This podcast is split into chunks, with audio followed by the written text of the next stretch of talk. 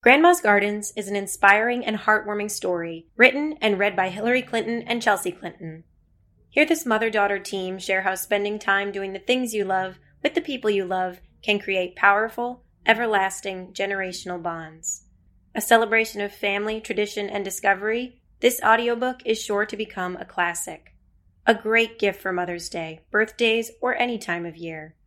Grandma's Gardens is available wherever audiobooks are sold.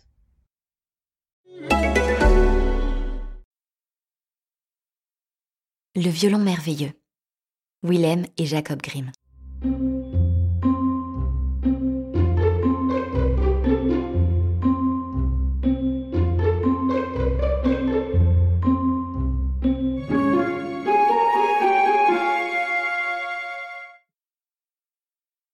Il était une fois un ménétrier qui avait un violon merveilleux. Ce ménétrier se rendit un jour tout seul dans une forêt, laissant errer sa pensée çà et là. Et quand il ne sut plus à quoi songer, il se dit Le temps commence à me sembler long dans cette forêt. Je veux faire en sorte qu'il m'arrive un bon compagnon.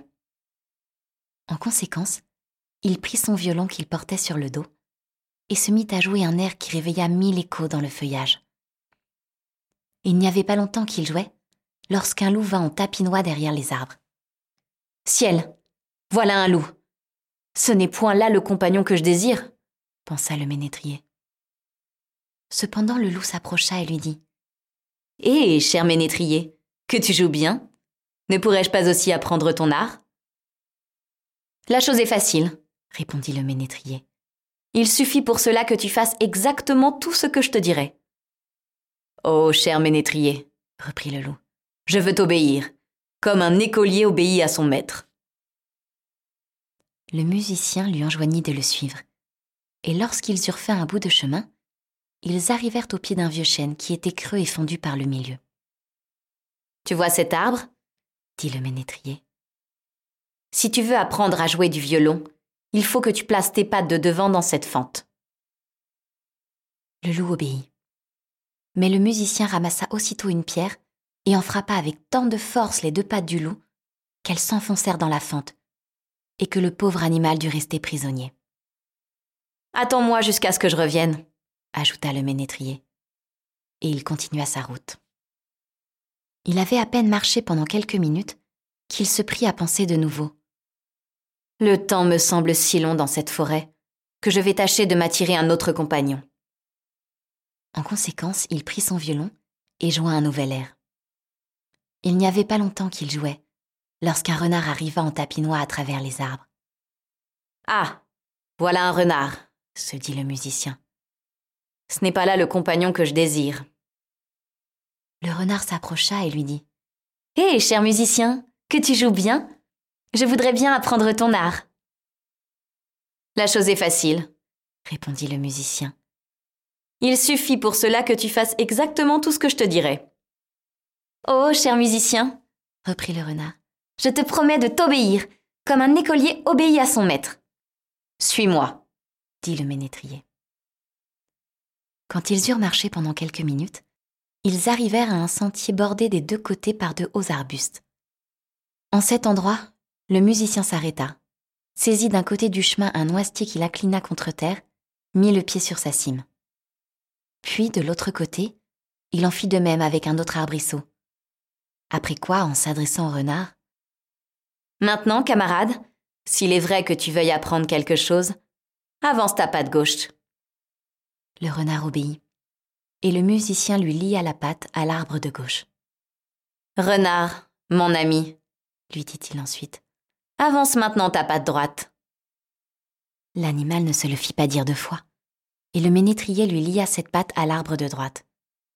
Cela fait, il lâcha les deux arbustes qui se redressèrent soudain, emportant avec eux dans l'air le renard qui resta suspendu et se débattit vainement.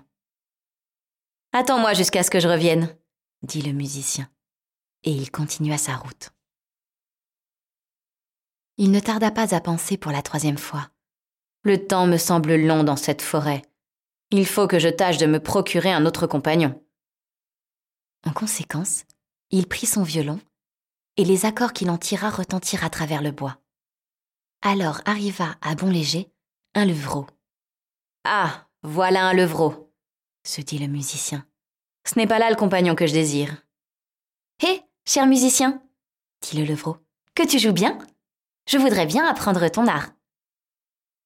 La chose est facile, répondit le ménétrier. Il suffit pour cela que tu fasses exactement tout ce que je te dirai. Oh, cher musicien, reprit le levreau, je te promets de t'obéir comme un écolier obéit à son maître.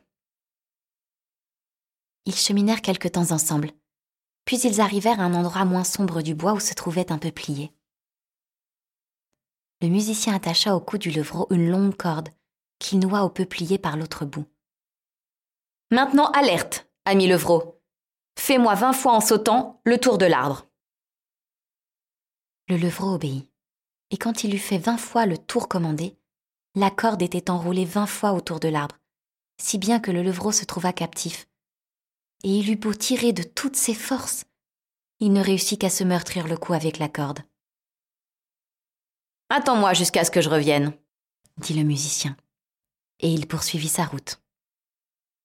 Cependant, à force de tirer, de s'agiter, de mordre la pierre et de travailler en tous sens, le loup avait fini par rendre la liberté à ses pattes en les retirant de la fente. Plein de colère et de rage, il se mit à la poursuite du musicien qu'il se promettait de mettre en pièces. Lorsque le renard l'aperçut qui arrivait au galop, il se prit à gémir et à crier de toutes ses forces. Frère loup, viens à mon secours. Le musicien m'a trompé.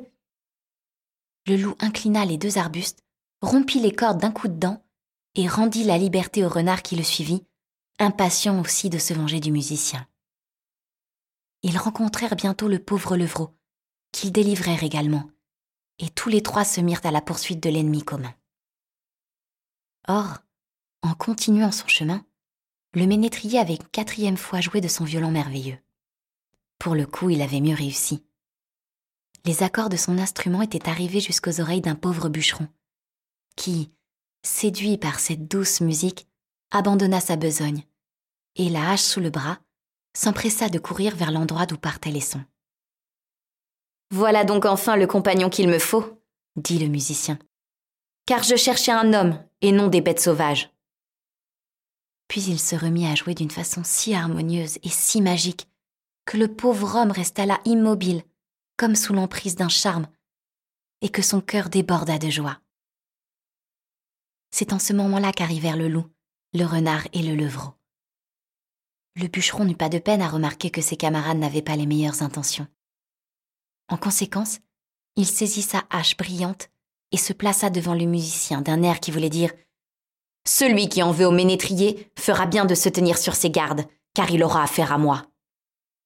Aussi la peur s'empara-t-elle des animaux conjurés, qui retournèrent en courant dans la forêt. Le musicien témoigna sa reconnaissance au bûcheron, en lui jouant encore un air mélodieux puis il s'éloigna.